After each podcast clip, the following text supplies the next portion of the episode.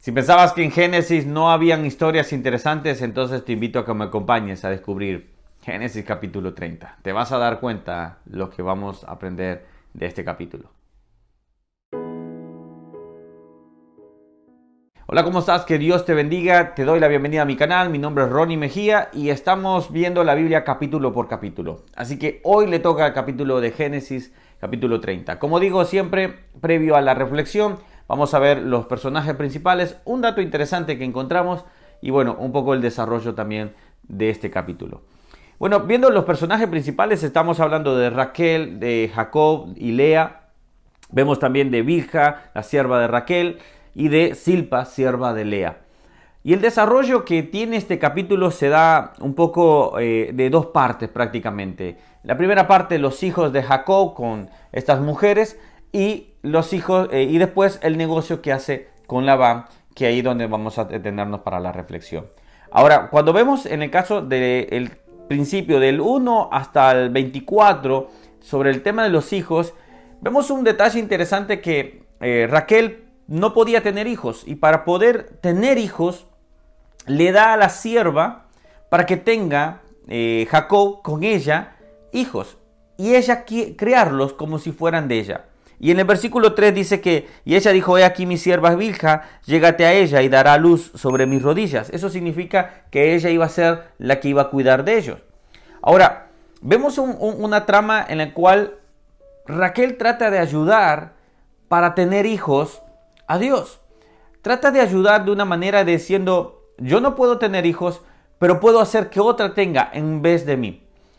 Y eso está, para mí sería incorrecto, por ejemplo, porque vemos que debería de haber dependido de Dios. Y muchas veces nos pasa lo mismo. Vemos que se va pasando el tiempo, vemos que va pasando las oportunidades y uno dice, Dios no me va a ayudar. Pero si Dios lo ha prometido, Dios lo cumplirá.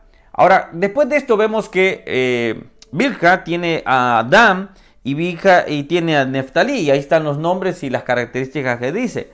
Y después viendo esto, dice que le da también a su sierva a Silpa y para que tenga a eh, Gad y a Ser. Y ahí empieza estos, bueno, y ahí nacen estos cuatro eh, partes de, de las doce tribus, obviamente, cuatro patriarcas también. Ahora, ¿qué pasa? Después Lea tiene una, tiene más hijos tuve también. Y, y, bueno, y acá es donde al final Raquel puede llegar a tener hijos y que tiene a José. Y que también deja la puerta para un segundo hijo eh, que Dios le añada. Y vemos un dato interesante que Rubén, por ejemplo, encuentra mandrágoras y en ese momento, en el capítulo, en el versículo 14 dice, fue Rubén en tiempo de la siega de los trigos y halló mandrágoras en el campo y las trajo a su madre Lea. Y Raquel se las pedía para que ella pudiera tener hijos. La mandrágora era como una fruta, eh, eh, acá dice por ejemplo una fruta aromática, como la manzana. es un fruto que se cree que era como una de relajación y en el tema narcótico o algunos llegan a decir un tema eh, afrodisíaco, por ejemplo. Pero el punto es acá que Raquel puso su confianza más en una fruta que en Dios. Y eso es algo que nosotros debemos tener presente. Nuestra confianza debe de estar puesta en Dios. Ahora, después se desarrolla eh, el hecho de que Labán, eh, Jacob se quería ir ya para a su tierra y Labán le dice que se quedara y que le pusiera un salario. Bueno, ese es un poco el desarrollo que se da de todo esto. Por eso parece una telenovela, honestamente, porque en que una que no puede tener hijos le da su sierva, ella tiene dos hijos, después la otra se ve celosa, le da su sierva, tiene dos hijos. Es impresionante, digo. A veces los rollos en los que nos metemos los seres humanos es impresionante. Ahora, es ahí donde nosotros debemos tener en cuenta. Si Dios ha prometido algo, sigue confiando, Dios obrará. Vamos a la reflexión del día de hoy que algunos la están esperando y espero que pueda ser de gran bendición. Bueno, vamos a ver la reflexión del día de hoy y espero que sea de gran bendición. Al ver en los versículos 37 al 39 de este capítulo, dice que Jacob tomó varas verdes de álamo y de avellano y de castaño. ¿Qué quería hacer Jacob con estas varas? Las quería poner frente a las ovejas, estas venían a tomar y cuando las vieran, eh, copiar o por decir así, genéticamente salir eh, manchadas o con salpicaduras eh, o de diferentes colores. Genéticamente eso sabemos que es incorrecto, sabemos que eso no es posible, no, no podría ser posible que un animal viendo una, un color o una, unas cosas pudiera salir, eh, si era blanco, por ejemplo, salir manchado. Eso sería incorrecto prácticamente. No es científico. Ahora, ahora, cuando vemos a Jacob, sabemos que él era un poco engañador, un poco astuto. Y, aún así Dios lo bendijo. Aún así Dios le, dio la, bendición. Ahora, en muchos casos nosotros vemos también a personas que, que son para nosotros malos, por ejemplo. Personas que uno sabe que no andan en un buen paso. Y son cuidados. Y son bendecidos.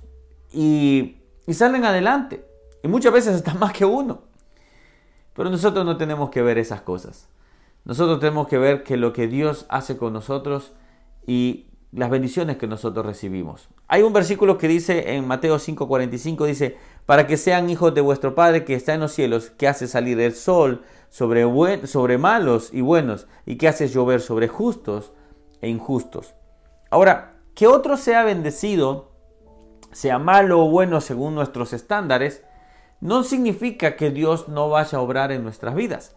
No significa que nosotros no debamos agradecer por lo que Él está haciendo.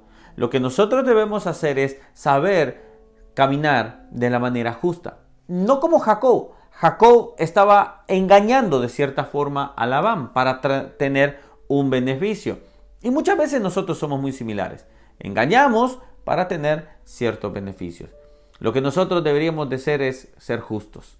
Y eso es donde nosotros debemos seguir caminando, en la justicia. Después, al final de todo, que Dios juzgue, que Dios eh, tenga juicio sobre las personas, va a ser correcto, obviamente. Pero nosotros debemos caminar de la manera justa. Entonces mi pregunta hacia ti es, ¿cómo estás actuando con los demás? ¿Estás, ¿Estás actuando de una manera justa o de una manera injusta?